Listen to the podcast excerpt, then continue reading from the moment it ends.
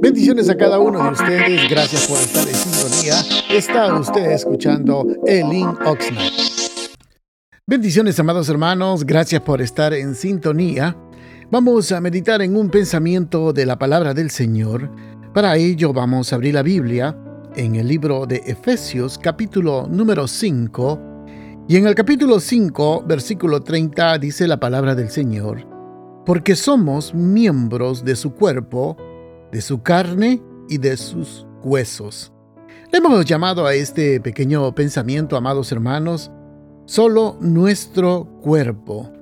Cuando leemos la Biblia, usted podrá notar, amados hermanos, que el Señor Jesucristo, durante su ministerio terrenal, hizo una gran cantidad de milagros, sanidades, eh, resucitó a los muertos, eh, prácticamente una serie de, milagros que serían muy largos de poder contar la gran cantidad, digamos, de enfermos, de leprosos, paralíticos, sordos, ciegos, que hizo durante su ministerio estando en la tierra.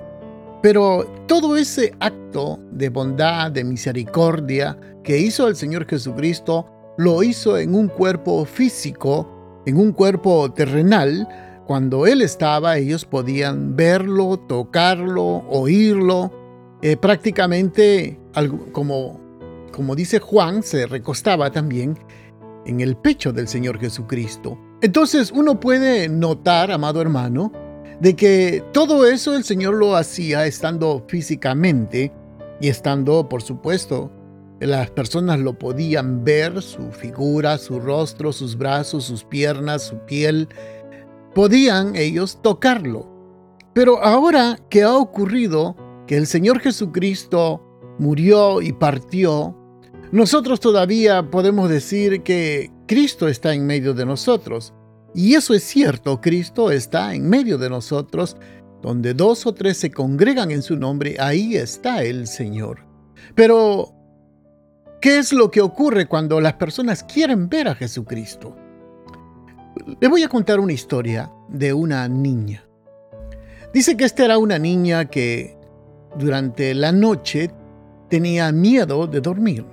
Resulta que ella, cuando llegaba la noche, se iba a acostar y tenía miedo, siempre daba gritos, lloraba y prácticamente eso ponía nervioso a los padres. Entonces le compraron una muñeca y le dijeron que esto te iba a hacer compañía. Y durante el tiempo que estuvo la muñeca con ella, a veces se levantaba, a veces no, pero resulta que no era de gran ayuda que tuvieran la muñeca. Entonces, lo que hizo la mamá dice que ella se recordó también que cuando era niña tenía una muñeca y eso se lo llevó a su hija y le dijo, mira, eh, te voy a llevar esta muñeca que me acompañó también cuando yo era niña y tenía a Dios y tenía la muñeca. Y eso me ayudó en los momentos que tenía miedo, pánico de estar sola en su cuarto. Y resulta que eso le fue dado a la niña y ella estuvo prácticamente eh, viviendo con eso.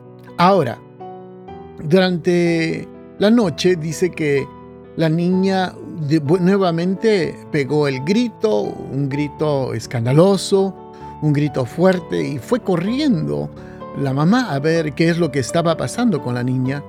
Y cuando vio la niña, se dijo que ella no quería la muñeca, ella quería alguien que tuviera piel.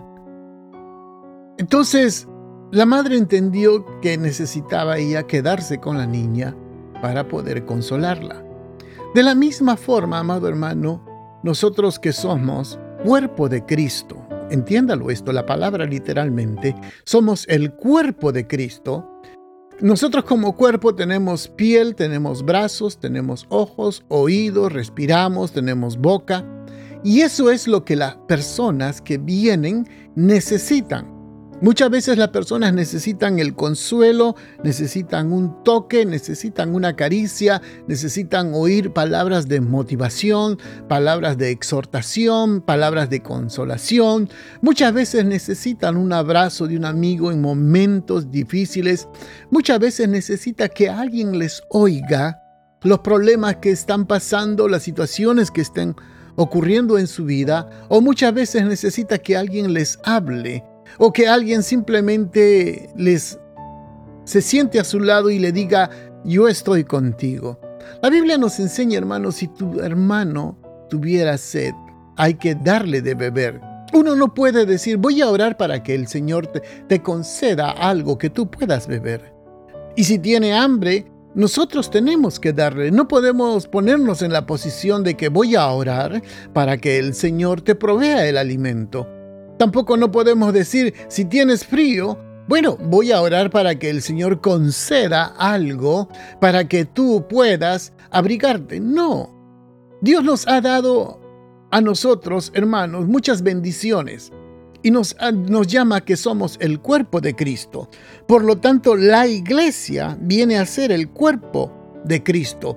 Nosotros somos las personas que tenemos que satisfacer las necesidades que están a nuestro alrededor.